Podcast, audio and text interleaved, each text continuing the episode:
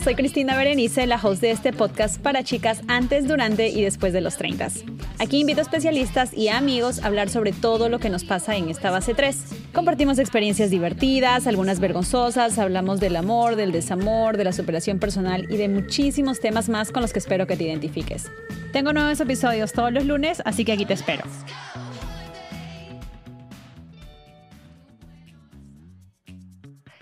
Hola, hola, treintañeras, ¿cómo están? Bienvenidas, bienvenidas a todas las treintañeras que nos están acompañando hoy. Ya les he dicho en este su podcast favorito para las chicas en los 30, antes de los 30, después de los 30. Aquí estamos para un poquito aprender de todo, de todo de la vida, de nosotras, de nuestras relaciones, para reírnos también, a veces cuando, cuando hacemos eh, temas un poco más divertidos. Hoy les traigo otro de los temas pedidos por muchas de ustedes. Me van a decir por qué, por qué tema pedido. Bueno, porque los 30 eh, creo que es una edad donde muchas mujeres empiezan a conocerse un poquito más y empiezan a analizar sus relaciones y a veces funcionan y a veces otras no funcionan y muchas de ustedes treintañeras son solteras codiciadas. El tema de hoy se llama Se busca novio a los 30 y he decidido invitar a Alessandra Darrocha coach de amor para que nos explique qué pasa con las treintañeras en los 30, con las relaciones, con el amor. Alessandra, ¿cómo estás? Hola Cristina, muy muy feliz de estar aquí contigo. Muchísimas gracias por esta invitación. De verdad que estoy muy emocionada por todo lo que vamos a hablar hoy. Uy, muchísimo. Hay muchísimas preguntas como siempre de las treintañeras. Alessandra, cuéntame primero antes de empezar un poquito de ti, qué haces, tu profesión, cómo empezaste en el mundo del coaching. Claro que sí, bueno, yo soy Alessandra Rocha, me hago llamar The Love Coach porque eh, ayudo a mujeres que son solteras, la mayoría treintañeras, por cierto, que quieren tener éxito en el amor, que llegan a mí porque me dicen, Alessandra, quiero cambiar mi vida amorosa, quiero manifestar a una pareja que vaya de acuerdo a lo que yo quiero para mi vida.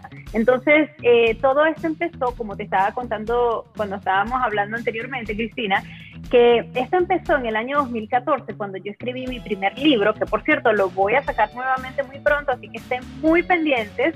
Este libro yo hablo sobre la importancia de seguir tus sueños. Lo que pasó después de yo haber escrito este libro es que muchas personas me contactaron y me pidieron que les hiciera coaching para entender su propósito en la vida, cómo tener más motivación, cómo hacer para lograr sus metas, etcétera. Pero luego, un año después, justamente de yo haber sacado este libro, me divorcié. Y eso para mí fue un choque bastante grande porque era como una contradicción dentro de mí. Yo sentía que era como que, bueno, Alexandra, escribiste el libro, estás ayudando a otras personas a, a salir adelante, a tener una mejor vida y mírate tú ahora pasando por un divorcio. ¿Qué pasó? ¿Qué está pasando aquí? Y lo que me di cuenta, Cristina, es que realmente yo no tenía un buen concepto de lo que es el amor. Mi historia de amor, lo que yo llamo una historia de amor, que cada uno de nosotros tenemos, por cierto, una historia de amor, la mía era un desastre. Y yo todo lo que pensaba que era el amor era errado.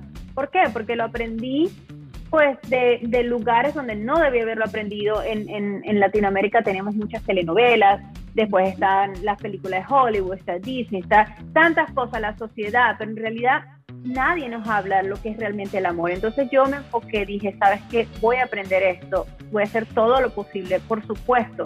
Del amor siempre hay algo que aprender, aquí sigo aprendiendo, sigo creciendo, pero luego de haberme metido en este mundo de aprender sobre el amor, me di cuenta de que quiero ayudar a las personas a que no pasen por lo mismo de lo mismo que yo pasé de la misma forma y por el mismo tiempo que yo tardé en encontrar amor. Entonces, hoy en día esto es lo que hago, ayudo a mujeres a tener éxito en el amor, a, a que puedan atraer a esa pareja ideal que se base en lo que ellas realmente quieren. Entonces, esa es una pequeña, ¿cómo, te puedo decir? Reducción, porque sí, es un resumen, porque, bueno, son muchas otras cosas más, pero básicamente es eso, eso es lo que soy, por lo que soy y lo que hago hoy en día. Qué chévere, mira, súper interesante este mundo del coaching, porque muchas de las, de las coaches que ahora, pues obviamente, eh, ayudan a muchísimas mujeres y hombres también, por supuesto, han empezado por eso, por una ruptura. ¿no? Este, y cómo desde su experiencia pueden compartirla para que tal vez otras personas, como dices tú, no se demoren tanto en darse cuenta, tanto en abrir los ojos a, las relaciones pues saludables, ¿no? Mientras hablabas, me venían a la mente un, par, de, pensamientos que los leí hoy por la mañana. Eh, hay una actriz en Perú muy conocida, em, que ponía un poco eh, de, su historia, ¿no? Ella ya tiene más de 50 años y ella decía que se había enamorado seis veces, eh, que había encontrado el amor de su vida seis veces. ¿Qué, ¿Qué opinas de eso? ¿Tú crees que uno puede encontrar al amor de su vida múltiples veces? Totalmente, totalmente. O sea, tú no te puedes enamorar, no hay una sola persona para ti. No, eso no existe. Además de que el amor se hace si algo yo aprendí después de esta experiencia, Cristina, es que el amor no es eso que te enseñan de que hay, es esa magia repentina que tú no puedes controlar, que te enamoraste y andas como ciego, no sabes lo que vas a hacer en tu vida, eso es falso. Eh, eh, lo que sucede, sí, el enamoramiento, sí es un proceso químico, es verdad que te produce esa sensación de, de esa emoción, de ese cosquilleo por dentro, eso es otra cosa pero ahí también cuando nosotros tenemos una conciencia y estamos ya decidiendo, nosotros eh, vamos eh, eh, escogiendo el amor y tú escoges de quién era enamorarte. Entonces, si tú empiezas realmente a tomar conciencia, esto es lo que quiero, esto es lo que puedo ofrecer y la relación tiene que ser así y te enfocas en eso, por supuesto, y que lo hagas múltiples veces, totalmente, y qué bien que ella lo hizo, esa actriz, porque eso quiere decir que no ha dejado de creer en el amor. ¿Me entiendes? Imagínate que hubiese nada más una persona para ti en este mundo de las 8 de las 8 billones de personas que existen. Una nada más va a ser para ti, o sea, es sería injustísimo, ¿no? En la vida. Entonces esa persona por X o por Y desaparece de tu vida. Ah, ya no hay más oportunidad para enamorarte. No, no, no, no. El amor es algo que, que abunda. Además de que el amor voy a, decirlo de una vez ahorita al principio de la conversación, pero esto es algo que yo siempre digo y quiero que lo recuerden. El amor no es algo que necesitas, ¿ok? No lo necesitas, no necesitas amor. ¿Por qué? Porque tú eres amor. Así de simple. Entonces, cuando tú vas con esa realidad y tú entiendes, yo soy amor, a donde yo llegue va a haber amor porque ya yo lo traigo. A donde yo vaya, en el momento que yo que yo me presente, en la situación, en el trabajo, en, donde sea que yo me presente, ahí va a haber amor porque yo lo traigo. Entonces, no es que te enamores seis veces, a lo mejor te vas a enamorar muchas más veces en tu vida, ¿me entiendes? Porque así es como funciona el amor. El amor es una, es una energía que está en ti y es abundante ni siquiera es algo que, y, no nos confundamos, cuando yo estoy diciendo abundante no quiere decir que tú tienes que ir por ahí a compartirlo con todo el mundo, no, cada quien tiene sus parámetros en las relaciones y, es entendible, hay personas que le gusta solo compartirla con una, hay personas que le, le gusta compartirla con varias, eso es otro tema, pero no me estoy yendo por ahí, estoy diciendo que el amor es abundante en el sentido de que tú, a donde vayas, tú siempre vas a tener esa fuerza dentro de ti. No hay nada en el mundo que te pueda desconectar de eso. Creemos que nos desconectamos del amor, creemos que no hay amor, creemos que el amor no llega, que, qué pasó, pero es porque creemos en nuestra mente, pero el amor está siempre, siempre, lo creas o no, el amor siempre va a estar ahí. Sí, también porque el primer amor que debes tener es contigo misma, ¿no? Eh, creo que por ahí tenemos que empezar y a veces, como dices tú, idealizamos la idea del amor y del amor romántico, que bueno, eso es un tema mucho más amplio todavía para, para conversarlo, pero, pero también escuchaba eh, justo esta semana a, a, una psicóloga que decía, si estás enamorada, o sea, si, te, estás enamorada, no te cases, decía ella. Y yo, yo decía yo, pero ¿por qué? ¿Por qué no te cases? Y decía, porque el enamoramiento se acaba se acaba y probablemente se acaba en los primeros meses de una relación, pero ya luego viene esa necesidad de compartir, esa, esa, aceptación de ambas personas, ¿no? es como que yo te acepto con todo lo malo y con todo lo bueno que traes, porque enamorarse es una chambaza, o sea, es un, es un trabajo. Le digo yo que ya me voy por mi quinto año y no todos los días estamos como con corazoncitos en los ojos, o sea, hay días que yo lo que tengo es fuego en los ojos, ¿no? Y quiero ahorcar un rato a mi esposo ahí pero pucha, elegí, lo elegí como pareja de, vida y también la idea de que solamente podemos e-, elegir a una persona como el amor de nuestras vidas es mentira. O sea, te puedes, no idealicen, ¿no? Porque eh, otra vez volvemos al amor romántico, ¿no? O sea, o a las no relaciones saludables. Y estás como que con esta persona que dices, no, es que yo he estado con él por nueve años, él es el amor de mi vida. Y fácil de aquí, o sea, te estás perdiendo al siguiente amor de tu vida porque estás idealizando a esa persona que ya, ya fue. Así es.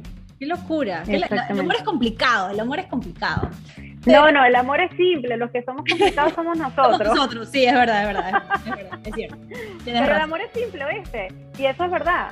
La gente tiene toda una idea de que me tienen que demostrar amor así, me tienen que tratar así, me tienen que ta, ta, ta, y tienen toda una lista y no permiten que el amor los sorprenda, porque cada persona expresa el amor de una manera específica y lo fantástico, lo mágico, en realidad ahí ocurre la magia, cuando tú permites que la persona se lo exprese así, abiertamente, sin que tú le digas cómo, cuándo, a qué manera, nada. Y entonces ahí es que yo digo, los seres humanos realmente somos complicados. Alessandra, ¿cuáles son las diferencias, por ejemplo, que nosotros debemos tener en claro ahora en los 30 versus buscar novio a los 20, ¿no? Claro, mira, fíjate, a los 20 años, en los 20, nosotros que estamos, estamos en un, en un proceso de descubrimiento, autodescubrimiento, y al mismo tiempo queremos la aventura, la diversión, queremos eh, risas, todo lo que es chévere, y lo menos que tenemos, la mayoría, no estoy hablando de todos, obviamente, pero la mayoría de las personas a los, a los 20 estábamos, o sea, no teníamos una estabilidad ni, ni económica, ni emocional, ni psicológica, ni de ningún tipo, porque es normal, los 20 es eso, los 20 es tratar de descubrir para dónde voy, qué quiero, qué tal. Entonces, muchas personas cuando llegan a los 30 creen que la cosa se pone más difícil. No, es que ahorita es difícil porque estoy en mis 30. No, se pone más interesante, sí, pero más difícil no. ¿Por qué? Porque ahora tú tienes más claridad, ahora tú sabes hacia dónde vas, si tienes una estabilidad, vas a querer una persona también con una estabilidad como tú. Si eres una persona que, que estás buscando una familia, entonces vas a buscar una persona que tenga esa capacidad también para, para poder ofrecerte una familia. Y no es que las cosas se pongan más difíciles, es que simplemente ya tú tienes una claridad y tienes más exigencia, lo cual está bien y lo necesitamos a la hora de, tomar o de, o de decidir con quién vamos a empezar una relación. Mira, justamente hoy yo hablaba con una cliente y yo le decía, mira, yo te apuesto que tú sabes qué champú usas para el cabello, porque tú tienes que saber cuáles te, causan eh, caspa o resequedad del cabello, y tú sabes cuál es exactamente el que te hace bien, y ese es el que compras, ¿cierto? Y ella me dice, sí. Yo le digo, ok, ¿por qué con las parejas no eres así? ¿Por qué con las parejas tú no dices, este es el que me cae bien, este es el que me ofrece lo que quiere y con este es el único que me quedaría. Ese sí, ese no. Entonces, a los 30 la gente se paniquea, pero es por eso, porque no quieren aceptar de que es, bueno ser exigente. Es bueno tener claridad, es bueno saber lo que queremos, inclusive en las relaciones. Y ahí es donde yo caía al principio que decías que no nos han dicho exactamente la importancia del amor y cómo organizarnos para tener una buena relación. Entonces, para mí eso, o sea, yo digo que si están escuchando aquí mujeres treintañeras o inclusive hombres y están ahorita asustaditos porque, bueno, esos son los años que, que se pone más difícil. No, no, no, se pone súper interesante porque tú vas a buscar, vas a encontrar, mejor dicho, personas que van a estar en lo mismo que tú, que ya no están para un, un jueguito, que no están para la rumba, que no están para la, la gozadera, la viajadera, ya quieren estabilidad. Entonces, enfócate en esto, que lo vas a conseguir. Qué interesante lo que dices. Y, y 100% de acuerdo contigo. Creo que yo definitivamente no soy la misma que era a los 20 y definitivamente no busco lo mismo que buscaba a los 20. Yo a los 20 estaba, o sea, pensando, como dices tú, a, qué club iba a ir el fin de semana, qué ropa me iba a poner, si el chico estaba bueno o no estaba bueno, pero no veía como que el cerebro y el corazón, ¿entiendes? O sea, solamente veía como que esto, ¿no? La, la parte física, pero no veía como que el intelecto, si era estable o no era estable, financieramente, emocionalmente. O sea, hay tantas cosas que creo que allá a los 30 como que... Eh, te das cuenta de la realidad, ¿no? Y ya no estás viviendo en ese mundo de fantasía Disney que, nos vendieron o de, mm. ese mundo de, de, las telenovelas que tienes razón, muchas nosotros idealizamos porque es parte de nuestra cultura. ¿Qué crees que es lo más difícil de empezar a buscar pareja justo ahorita? ¿Es darte cuenta de, de eso, que, que, es lo que quieres y qué es lo que no quieres o qué es lo más difícil? Mira, para mí lo más difícil en este momento que están pasando las mujeres, especialmente las mujeres chicas, eh, escuchen esto, que lo he visto mucho con mis clientes, es que ahorita las mujeres estamos en este, en este mundo de que somos independientes, somos, ya tenemos una voz en el mundo, ya tú sabes, como que nos movemos, tenemos una, un papel en la sociedad. Y estas mujeres se han, vuelto tan independientes, Cristina, que se han cerrado a recibir. Entonces me han llegado cantidad de mujeres diciéndome, tengo tantos años sola, tengo cinco, seis, siete años sola, no sé por qué las mujeres espectaculares, bellas, inteligentes, exitosas, no sé por qué no traigo amor, no sé por qué eh, se me acercan y se van ahí mismo, porque no saben recibir. Y esto, yo también fui parte de esto, te voy a decir la verdad, Cristina, no te voy a negar, yo también tuve que aprender a recibir. Nosotras las mujeres, nos cuesta hoy en día, o sea, yo por ejemplo tenía una clienta que eh, ella estuvo específicamente siete años soltera y ella me decía, es que no me gusta, me molesta hasta que me abra la puerta un hombre, porque es que no quiero que me haga nada, o sea, yo me lo puedo hacer todo, yo pago mi cuenta, yo pago todo, yo hago esto, eso es un ejemplo nada más, ¿no? Hay otros casos de otros ejemplos más, pero ese era en específico y yo le dije, mira, no, necesitas realmente dejar al hombre que haga su papel de hombre y no estoy diciendo que el hombre también tiene que ser el que te abra la puerta, ni mucho menos, pero nosotras las mujeres nos hemos cerrado mucho a recibir y no sabemos tampoco cuando queremos algo cómo pedirlo. Mm. Entonces, esa es una energía femenina que hay que trabajar muchísimo, que si tú te has dado cuenta de que tienes problemas con recibir, conéctate con tu energía femenina, porque es lo que te va a llevar de vuelta al centro de, lo que es eso, lo que es ser una mujer empoderada, pero que al mismo tiempo acepta que las cosas lleguen a ella, ¿no? Porque se puede ser las dos cosas. ¿Qué otra cosa yo he visto en, las mujeres? Eh, el, bueno, esto del miedo a ser exigente. Muchas mujeres yo le digo, identifícame exactamente lo que quieres me vas a hacer una lista y tal, y siempre, siempre, siempre me hacen esta pregunta, ay, pero no es demasiado, pero no soy muy exigente con esto. No, no estás siendo exigente. Tener claridad con lo que quieres no es ser exigente. Ahora, si tú, me estás diciendo unos detalles que no tienen nada que ver en el asunto, que no van a hacer tu vida mejor o peor, por ejemplo, el color de los ojos del hombre. Oye, eso no va a hacer que tu vida sea mejor o peor, si tiene los ojos verdes o si los tiene color café. ¿Me entiendes? Hay cosas que sí realmente le importan. ¿En qué tienes que ser exigente? En el estilo de vida. Eso siempre lo comento. Sean exigentes en el estilo de vida. Si el estilo de vida no se parece, no vayas para ningún lado con esa persona. Y esas son las cosas que yo más veo, ¿no? La, parte de, de, lo primero, eso que te dije, el no saber recibir, hay que abrirse a recibir. Y lo segundo es esto de no querer identificar exactamente lo que quieren y exigirlo a la vida. Qué fuerte, qué fuerte escuchar todo esto. Sabes que justo una treintañera hace unas, unas semanas estábamos debatiendo de esto de las, de las primeras citas ¿no? en, en Instagram.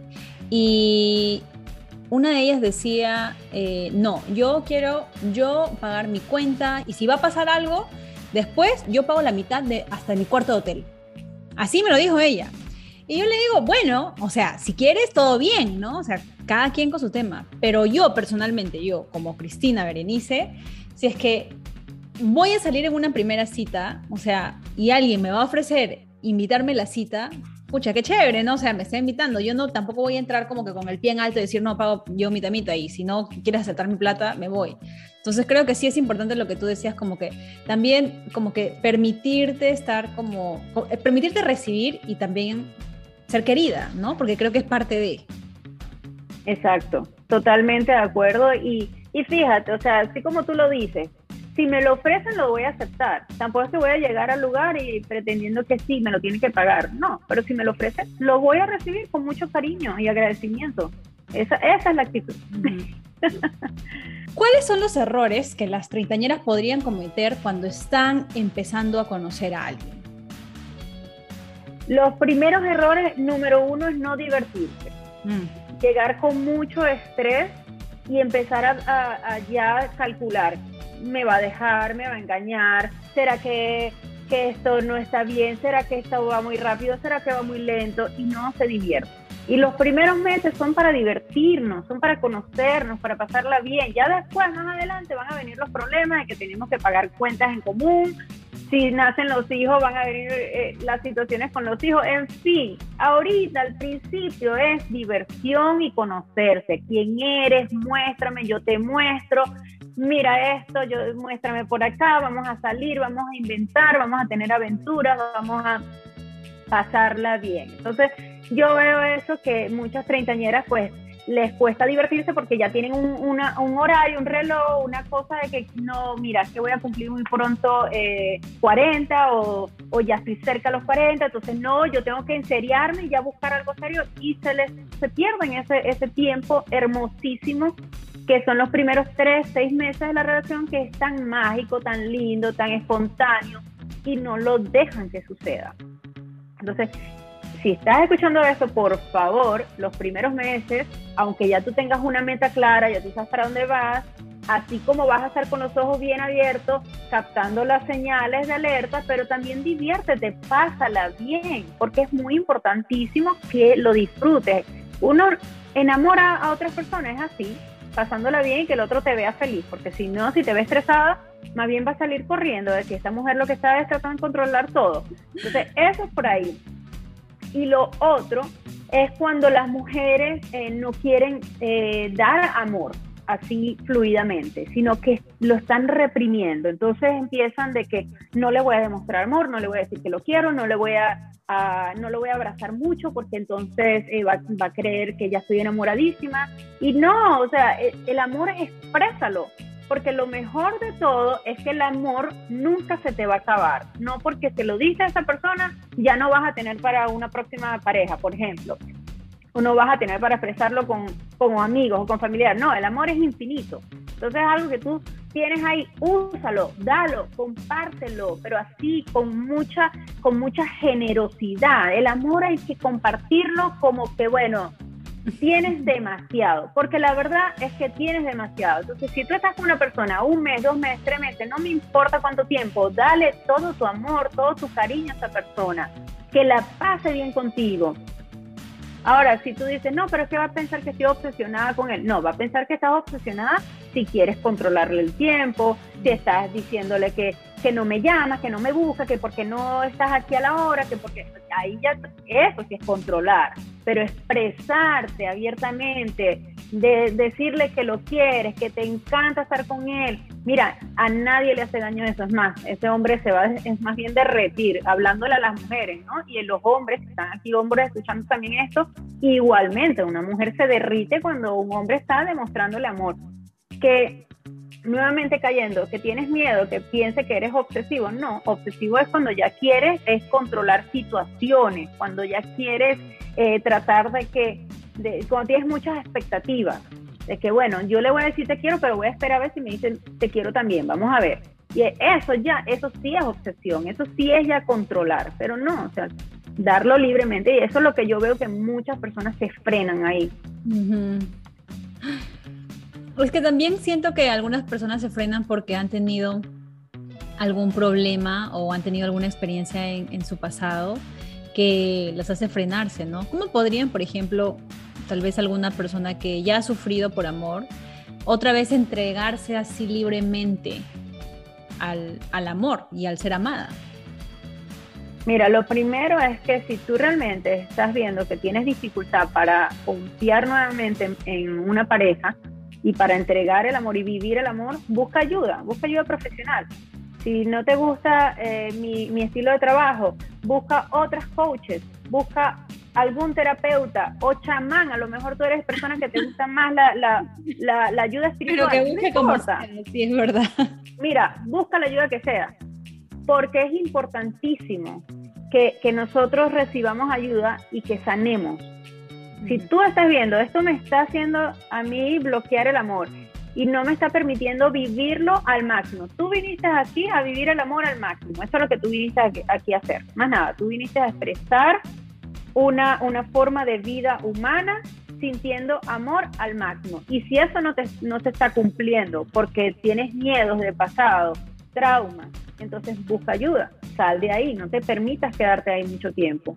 ¿Cuáles son algunas de esas banderas rojas o alertas que mm, las treintañeras deben tener en cuenta cuando están conociendo a alguien? Justo o, tal vez para darse cuenta también si es que este chico o este hombre está interesado en ti.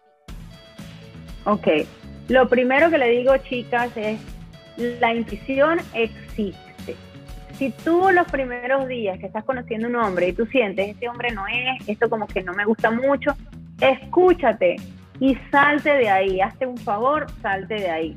Así empecé yo, mi relación anterior, que yo sabía, este no es, no por nada malo, no es porque mi ex sea mala persona, ni nada, pero yo sentía, este no es, este no es el, que va conmigo. Y yo, y yo dije, ¿sabes qué? Le voy a dar la oportunidad porque él es chévere, me trata bien, es un hombre decente. Y ¿Qué pasó? Nos divorciamos. Si yo hubiese escuchado a lo mejor a mi intuición, a lo mejor no pasó por el divorcio. Entonces, yo quiero que realmente aprendan a escuchar a su intuición, que estás sintiendo que ese no es, ese no es. Revisa nuevamente esa lista que hiciste de la pareja ideal y sigue buscando, porque en cualquier momento va a llegar. Otra alerta roja es cuando, cuando el hombre, eh, o bueno, mujeres también, que eh, no son congruentes. Te dicen, vamos a vernos, no se ven. Te, te, dice que te va a llamar a una hora, no te llama. Eh, se desaparece. Esas cosas, mira, no estamos para juegos, no estamos para estar perdiendo el tiempo. Aun cuando sí, en los primeros meses estamos llevándola suave porque nos estamos conociendo, igual, si, si alguien te dijo que a las 3 de la tarde te iba a llamar y no te llama y son las 5, 10 de la noche y nada que ver, ahí hay algo raro. Entonces, aprende a ver esas cosas. O sea, si una persona realmente tiene interés en ti, va a cumplir las cosas que dice. Si te dice que te va a ver el viernes, te va a ver el viernes. Si te dice que te va a llamar, te va a llamar, no se desaparece. Eso no es normal desaparecerse.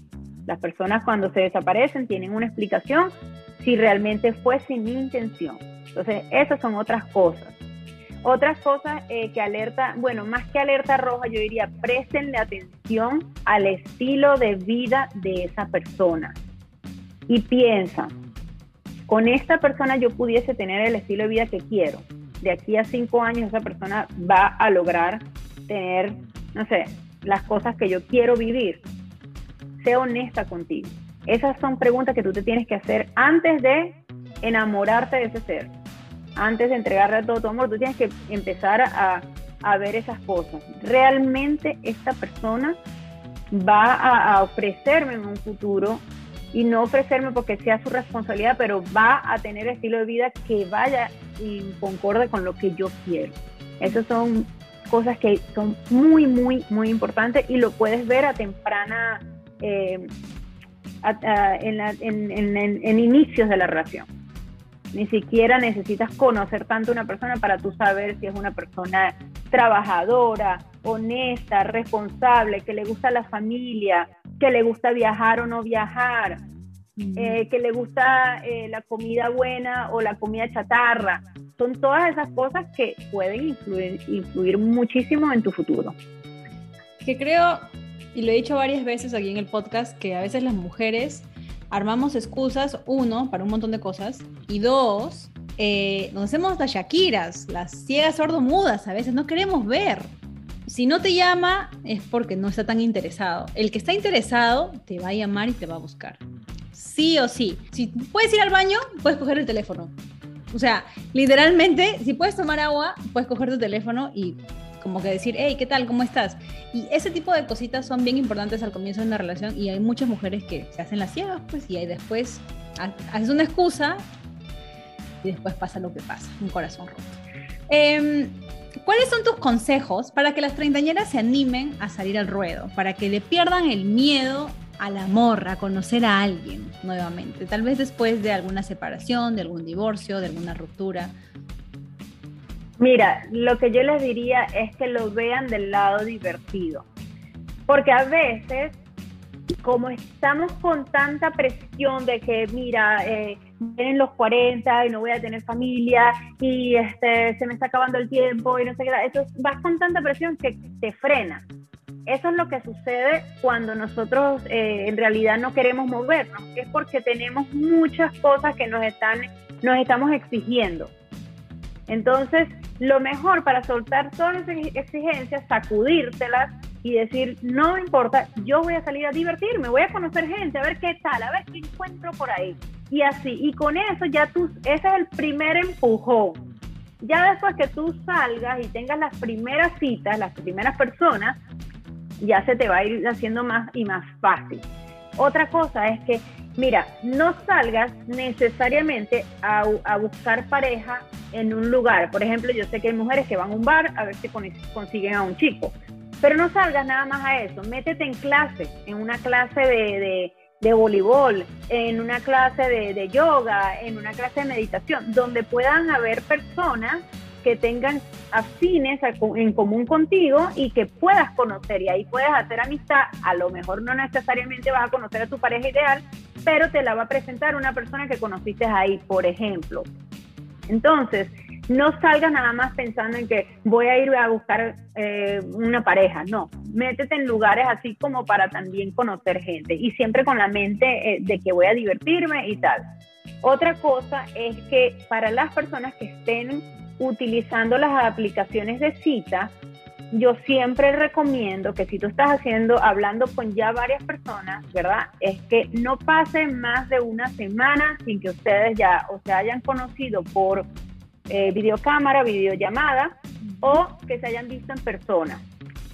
Si ha pasado una semana y ustedes siguen hablando y hablando y hablando, créeme que eso difícilmente avance, porque así como tú estarás hablando con dos, tres personas al mismo tiempo en Tinder, él también. Pero si tú movilizas eso, ya tú puedes ir descartando. Y una manera de hacerlo es, o haces una videollamada de 15 minutos, pero no más de 15 minutos una videollamada, y, se lo tienes que decir claramente, mira, puedo hablar 15 minutos porque tengo que trabajar, tengo que, que tal cosa, ta, ta, ta, para que realmente sean 15 minutos. Si en esos 15 minutos eh, les fue muy bien, después planificas otra llamada. Y si no, si se pueden conocer en persona, aún mejor. Entonces, cuando vayas a conocer a una persona, a, alguien, un candidato de Tinder, y lo vayas a ver en persona, cuadra que sea para una hora nada más. Y le vas a decir, no, es que nada más por una hora porque yo después tengo un compromiso importantísimo, no puedo faltar. ¿Por qué una hora? Porque una hora te da tiempo de ver si la persona es chévere, si te cae bien, si te gusta o no, y si te gusta, buenísimo, planificas la siguiente cita. Y si no te gusta, perfecto, solamente fue una hora y ya. Pero eso también te permite a ti como que, bueno, realmente eh, salir de ese círculo, porque es que veo muchas personas, Cristina, enredadísimas como con tres, cinco personas en Tinder y nunca llegan a nada. Nunca, y se quedan ahí y en ese círculo, pero rodando y rodando. Y así tengo clientes que me dicen, no, pero es que ya llevamos seis meses hablando. Y yo, pero bueno, ¿qué está pasando? No, no, no. Hay que cortar eso. Y, una vez que tú lo haces, o sea, la primera cita ya después empiezas a agarrar el hilo y, y le pierdes el miedo. Y acuérdate que así como estás, estás tú buscando una pareja, están hombres también buscando una mujer como tú. Entonces, si tú te, cierras, le estás impidiendo a esa persona conocer a, la pareja de su vida también. Sí, y justo esa era una de las preguntas de la cajita treintañera, como saben todas ustedes, eh, las, las, que me siguen por acá. Siempre hago, abro la cajita treintañera para que me manden todas sus preguntas y me mandaron un montón de preguntas para ti, Alessandra, y era una, justo la que acabas de tocar, la de las, dating apps, ¿no? las apps de citas, que decían, es una jungla, ¿qué hago? ¿Qué puedo hacer? Porque todo esto me está volviendo loca y tienes razón, o sea, así como uno puede estar hablando con un montón de chicos, ellos también pueden hacer lo mismo y lo último que quieres es perder tu tiempo, especialmente en los 30, ¿no? O sea, yo nunca pasé por ese proceso porque yo conocí a mi esposo, nosotros creo que a la semana o a los días, mm, como que nos sentamos para comer, eh, me invitó a cenar, la pasamos chévere y ya. O sea, yo nunca, yo nunca pasé por ese proceso que muchas chicas pasan, que salen como con 20 chicos y que no pasa nada y que no pasa nada. Y creo que también, porque le pasó a una amiga mía, estás como en un setting automático, ¿no? De que haces lo mismo siempre y ya lo has hecho tantas veces que ya como que le pierdes esa emoción de la primera vez. Y pucha, qué pena, pues, ¿no? Exactamente. Y tú sabes que otra, otra cosa también que veo es que las fotos que ponen no son para nada eh, agradables, no son para nada, o sea, por ejemplo, si tú lo que quieres es una relación seria, y estás hablando solo las mujeres que quieren una relación seria, si tú lo que quieres es atraer una pareja para que formalice contigo, tienes que pensar cómo me puedo ver yo sea, que sea bonita, amigable, familiar, para que esa persona también diga, bueno, es una mujer así, se la puedo presentar a mi padre. Entonces es una, una manera muy divertida de hacerlo porque también no podemos caer en lo aburrido, porque si no, entonces, ¿sabes? Ni te van a ver.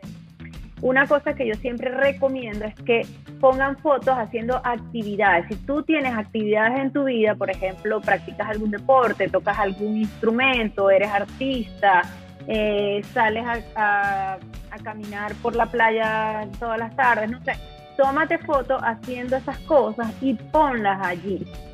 Porque siempre esas fotos donde estás haciendo actividades suelen ser más interesantes que la típica que estás posando ahí en un traje de baño, que seguramente te ves bellísima, pero créeme que si lo que quieres es una relación formal, quizás por ahí no, no, vas a traer ese, a ese tipo de hombre, al que quiere una relación formal. Ahora, si tú dices, no, yo lo que quiero es divertirme, no quiero nada serio, ah, bueno, sí, con esa foto y perfectísimo. Otra cosa que recomiendo para las aplicaciones de cita es que la bio, la biografía sea algo también eh, em, diferente, como que interesante, con frases que a lo mejor dejes una pregunta para que la persona te la responda en, en un mensaje como que escríbeme contándome cuál es tu, tu, sueño más, más loco, no sé, estoy sacando ahorita algo. Pero hay muchas cosas, hay muchas maneras de hacer eh, una biografía que sea corta e interesante. Estoy buscando en la vida una persona que me acompañe a, pasarla bien, a, ver lo más bonito de la vida. Mira, cosas así, que no sea lo típico de que soy esto, soy lo otro eh, y busco tal.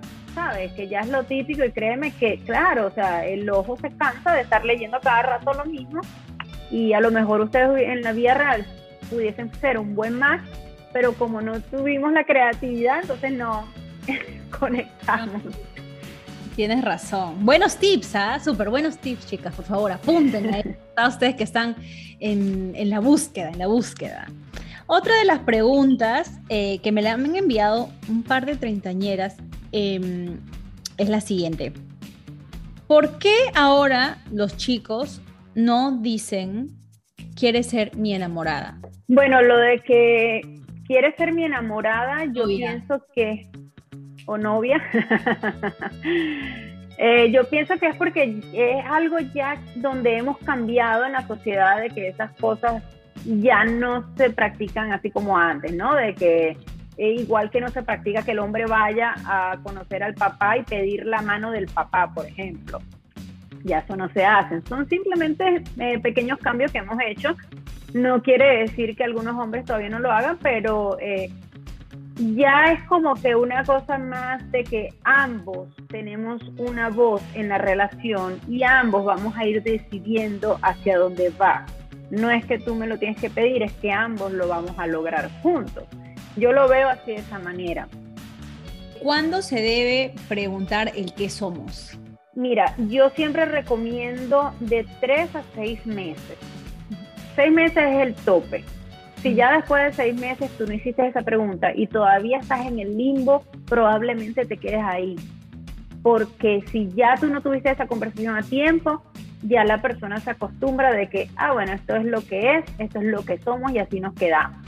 Pero entre los tres y los seis meses hay que sentarse a hablarlo y, conversarlo. Eso sí, abiertamente, amistosamente, sin ánimos de controlar, de que tú tienes que hacer esto, yo tengo que hacer esto, vamos a hacerlo. No, más bien claramente. Y yo te lo voy a explicar cómo yo se lo hice a mi pareja actual.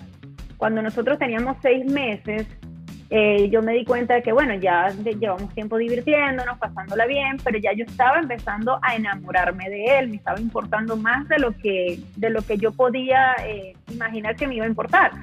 Y lo que hice fue hablarle con, él, le dije, mira, esto es lo que yo, lo que yo quiero una, en la vida, esto es lo que yo quiero en una relación, esto es como yo me veo. Si a ti te parece bien, podemos hacerlo juntos y si no, no pasa nada yo no te estoy pidiendo a ti que tú tienes que hacerlo porque yo lo quiero.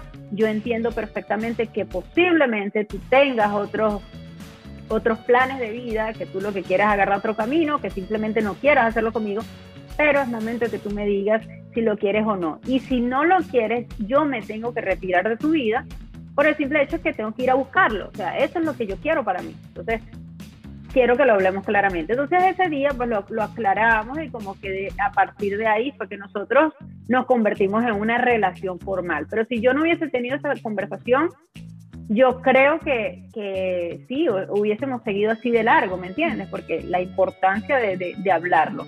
Pero nuevamente, tengan siempre en claro que cuando van a tener esta conversación, no pueden tener expectativas. Es una persona que tiene planes, tiene metas, tiene sueños. Y a lo mejor los sueños, las metas los planes van en alineación contigo, pero a lo mejor no. Y eso hay que respetarlo totalmente. Lo único que tú le tienes que pedir, que eso sí se lo tienes que exigir, es que te sea honesto y que te diga si te lo puede dar o no, porque si no, tú tienes que agarrar tu rumbo. Pues y así de sencillo. Otra treintañera nos pregunta, ¿qué pasa si mi pareja quiere casarse y yo no? Porque ya pasé por un divorcio. Me encanta esa, esa pregunta y va muy, muy cerca a mi corazón porque yo también pasé por un divorcio y realmente tampoco quiero pasar por otro matrimonio. Entonces entiendo totalmente. Eh, eh, esto es algo que los dos tienen que estar de acuerdo siempre. Es lo mismo que como cuando si vas a tener hijos o no son cosas que los dos tienen que estar en la misma página. ¿Vamos a tener hijos? Sí o no. Pero no uno puede decir sí, el otro no. O sea, eso no puede ser igual en el matrimonio. Es muy difícil porque si la otra persona tiene ese sueño que se le metió en la cabeza de que quiere vivir un matrimonio, una boda, una cuestión, entonces, ¿qué vas a venir tú a achacárselo? O sea, tampoco es justo, ¿no? Así que o, o llegan a un acuerdo o llegan a un acuerdo, yo diría que, bueno, ¿cómo pueden llegar a un acuerdo para que los dos estén felices? A lo mejor se casan, pero sin, sin hacerlo legal, sino que hacen una pequeña ceremonia, una pequeña celebración, solo para que tu pareja esté feliz, pero tú no tengas que pasar por el mismo trajín que pasaste una vez y que no eh, envuelva la parte legal para que tú no sientas que tienes que pasar por un divorcio algún día, por, por ejemplo o quizás, eh, no sé, o sea, algo, busquen la manera de que lleguen a un acuerdo. Y si no hay manera de llegar a un acuerdo, pues ese no es. ¿Por qué los chicos restan importancia a casarse o formalidad y optar por convivir? Similar a... Yo creo, sí, esto va, esto va muy, muy a, esto. Yo pienso que es porque, por lo menos en mi caso, que, que ahora yo lo entiendo así, y veo el punto de vista de los hombres, porque me imagino que ahora pienso así también, es que te das cuenta de que el matrimonio no va a hacer que una relación sea más exitosa o haya más amor o sea más duradera. Te das cuenta de que el matrimonio es simplemente un papel, algo que es para decirle al gobierno, estoy con esta persona y es una fiesta que se arma. Entonces, yo me imagino que todo eso ellos lo ven como que para qué, si yo el amor se lo estoy demostrando todos los días. ¿Entiendes? Los hombres son muchísimo más eh, simplicistas que las mujeres. Las mujeres tendemos a, ponerle mucha, eh, muchos detalles, muchas cosas, nos encanta. De hecho, eh, en la parte de nuestro cerebro todo lo vemos un poco más abierto. Las cosas las, las vemos más así, más con más información. Los hombres no, los hombres ven una línea y ya, generalmente. Y esto es hablando ya biológicamente. Entonces, para ellos esas son cosas que es como que para qué. No es porque no te amen, no es porque no te quieran, es porque simplemente ellos no lo ven como algo necesario para demostrarte que te aman. Pero creo que aquí también va mucho de eh, acuerdo a lo, que decías en, la anterior pregunta, ¿no? O sea, hay que ver si es que si es lo que tú quieres es casarte y esa persona no, y eh, para ti es un deal breaker, ¿no? Es algo que puede romper la relación, entonces tal vez esa no es la persona para ti. también, sí. Tú tienes que ser honesta contigo y decir, bueno, para mí realmente yo quiero vivir este sueño de casarme algún día, entonces lo voy a cumplir como sea. Y, y lo cumples con otra persona quizás.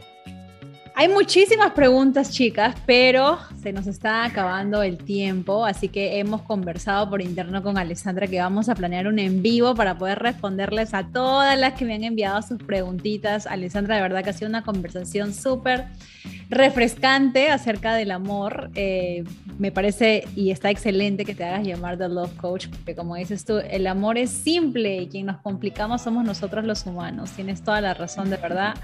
Gracias por compartirnos tu sabiduría, por compartirnos tus experiencias hoy. Em, cuéntales a las chicas qué es lo que tienes preparado esta semana y en dónde te pueden encontrar. Gracias Cristina, para mí ha sido un gran honor estar aquí contigo y con todas las personas que nos están escuchando. De verdad que me alegra muchísimo haber podido formar parte de tu podcast. Muchas, muchas gracias. Bueno, a todas las chicas que están aquí presentes las quiero invitar a una masterclass gratuita que voy a estar haciendo la semana que viene, el 25 de enero a las 7 de la noche, hora Miami o hora New York, que es la misma. Esta, esta masterclass se llama Amor y Sexualidad en Armonía.